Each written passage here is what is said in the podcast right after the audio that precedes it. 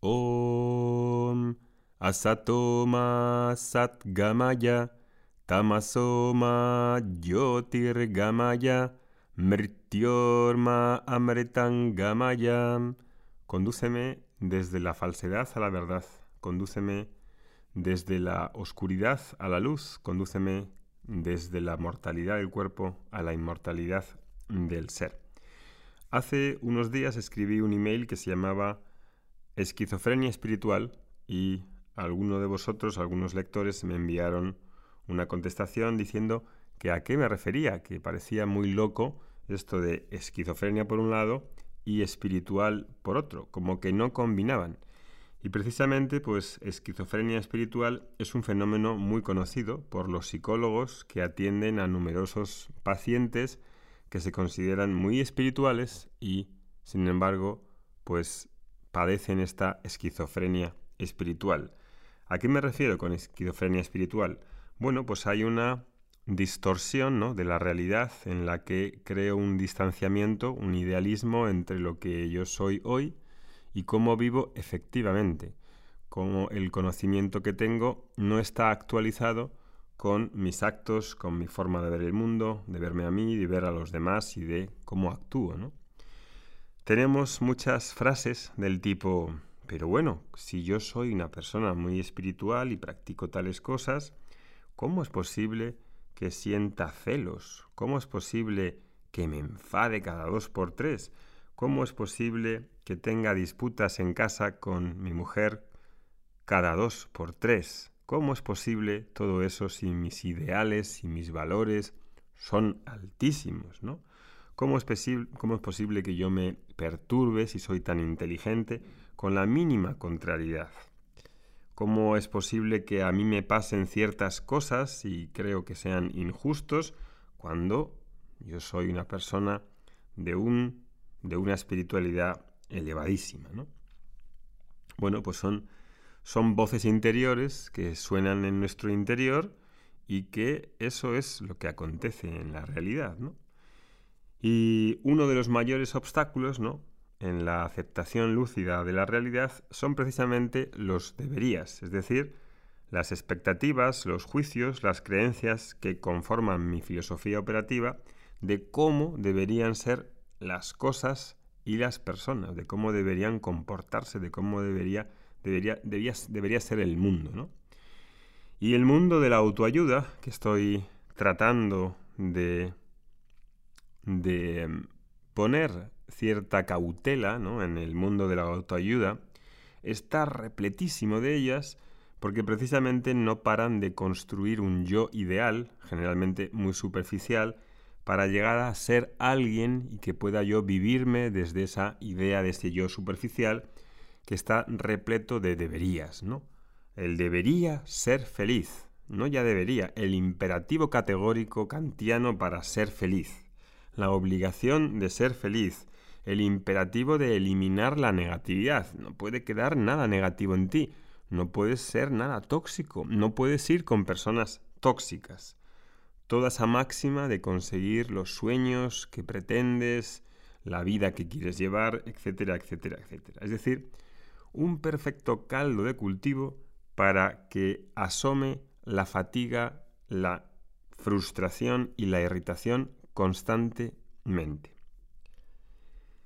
Y en esa idea de este yo que vamos fabricando, acorde a estos ideales, pues aceptamos con mucha naturalidad los aspectos desde esa construcción de ese mundo que encajen a bolillo con nuestras ideas y decimos sí a todo lo que nos ocurre cuando se conforma o se alinea con lo que pensamos.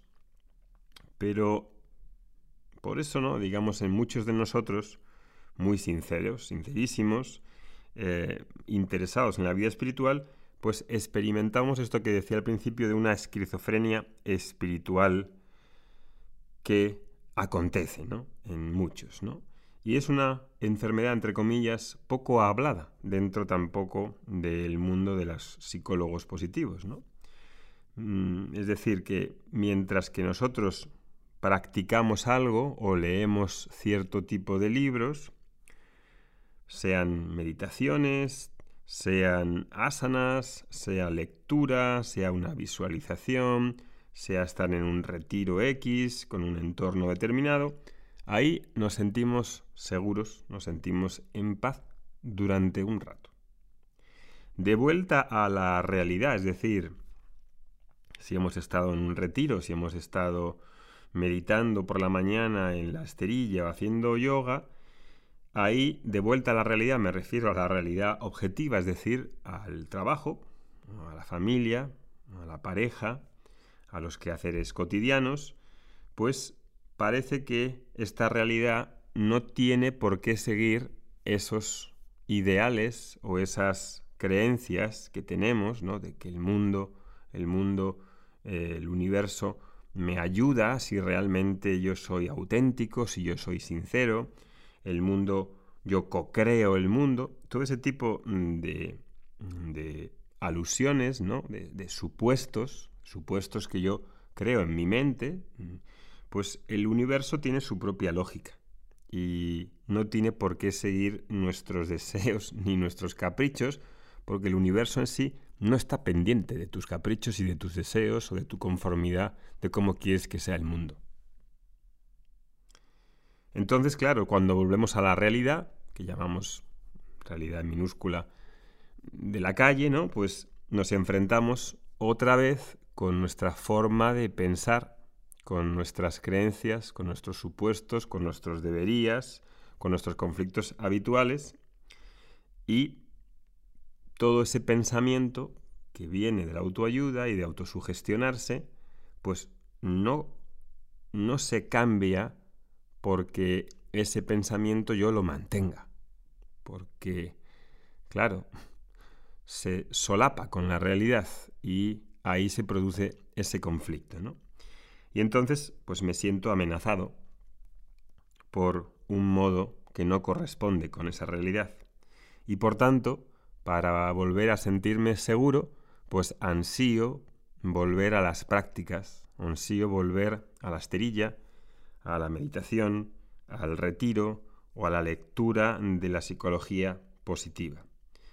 Sin embargo, pues ninguna práctica, ningún sitio, ningún retiro, ninguna lectura tiene el poder para darte paz, tampoco para sustraerlo. Y en realidad ahí sufrimos porque negamos, nos negamos experimentar y asumir la totalidad de la experiencia humana. La realidad es como es. La realidad no la creo yo desde mi mente. Tipo, sí, hay un mundo que, que interpretamos, que valoramos, es un mundo mental, sí, sí, de eso hemos hablado muchas veces, pero yo no creo la realidad. Yo puedo ver la realidad de una manera más objetiva. Cuanta más purificación hay, más objetivo puedo ser. Pero si yo rechazo la negatividad, el sufrimiento, el dolor, la toxicidad, estoy negando la realidad. Y estoy creando a contribuir más rechazo de lo que es, más rechazo de lo que está ahí. Todo eso que precisamente la autoayuda pretende cercenar convirtiendo la felicidad en una cosa, cosificándola, en un objeto trivializado, fácil de acceder en el mercado a través de cursillos, a través de lecturas fáciles, a través de ciertas visualizaciones. Todo ello realmente trivial y muy superficial. Y ese mensaje, pues está hoy el de negar la realidad, es decir, de ocultar el dolor, de ocultar el sufrimiento, de no lidiar con eso, teniendo el dolor su propio significado y su propio lugar dentro de la felicidad, de la felicidad doliente, podríamos decir. Y ese mensaje de colorear la realidad, de una realidad que se ajusta perfectamente al ideal neoliberal, pues está plagada en las redes sociales. Yo no sé si tú has hecho ese experimento, de pasarte por Instagram, bajar en el feed y la mitad de los anuncios y la mitad de los de las publicaciones son todas personas agitándose, hablando de una manera muy rápida, em, haciendo aspavientos de todo tipo con las manos, agitándose como si no se pudiese hablar normal, como una persona puede hacer, no tiene que estar haciendo el payaso para llamar la atención de los demás. Y todos agitados, y todos quieren, quieren eh, eh, ser muy cool y muy felices y aparentar, ¿no? Es realmente desagradable, la verdad, porque no es uno el mensaje, es que está plagado, está plagado. No hay sitio donde evadirnos de esos mensajes publicitarios y de esos mensajes de las personas que están tratando de vender esa ideología neoliberal de la psicología positiva, como si fuesen los nuevos salvadores de los universos que además prometen que controles tu destino y seas co-creador del universo. Ahí las tradiciones sapienciales, las filosofías sapienciales, incluida el Vedanta, nunca han tomado ese camino. Por eso, Heráclito, uno de mis favoritos eh, filósofos presocráticos, dice, los despiertos tienen un mundo único en común. Los despiertos tienen un mundo único en común. Cada uno de los que duermen, en cambio, se vuelve hacia un mundo particular. ¿Qué quiere decir eso?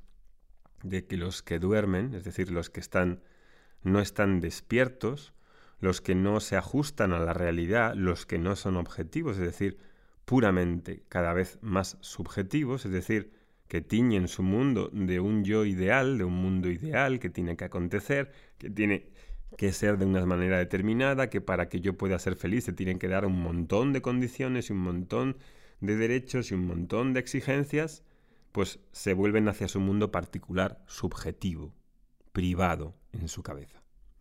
Los despiertos que no se identifican con el, ese mundo ideal, con ese mundo em, privado, subjetivo, en el que te identificas con este yo superficial ideal que tienes que llegar a ser, esos tienen un mundo único en común, es decir, viven una única realidad que está basada en la presencia del ser.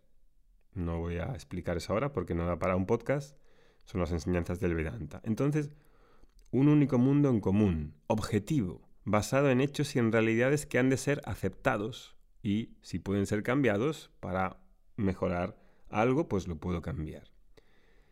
Sin embargo, el mundo de los que van hacia su mundo particular es coloreado, ensimismado, clausurado sobre sí mismo, sobre el yo, yo, yo, yo, yo, mi, mi, mi, mi, mi, que provoca tantas peleas en las familias, en las parejas, en el trabajo, etcétera, etcétera, etcétera.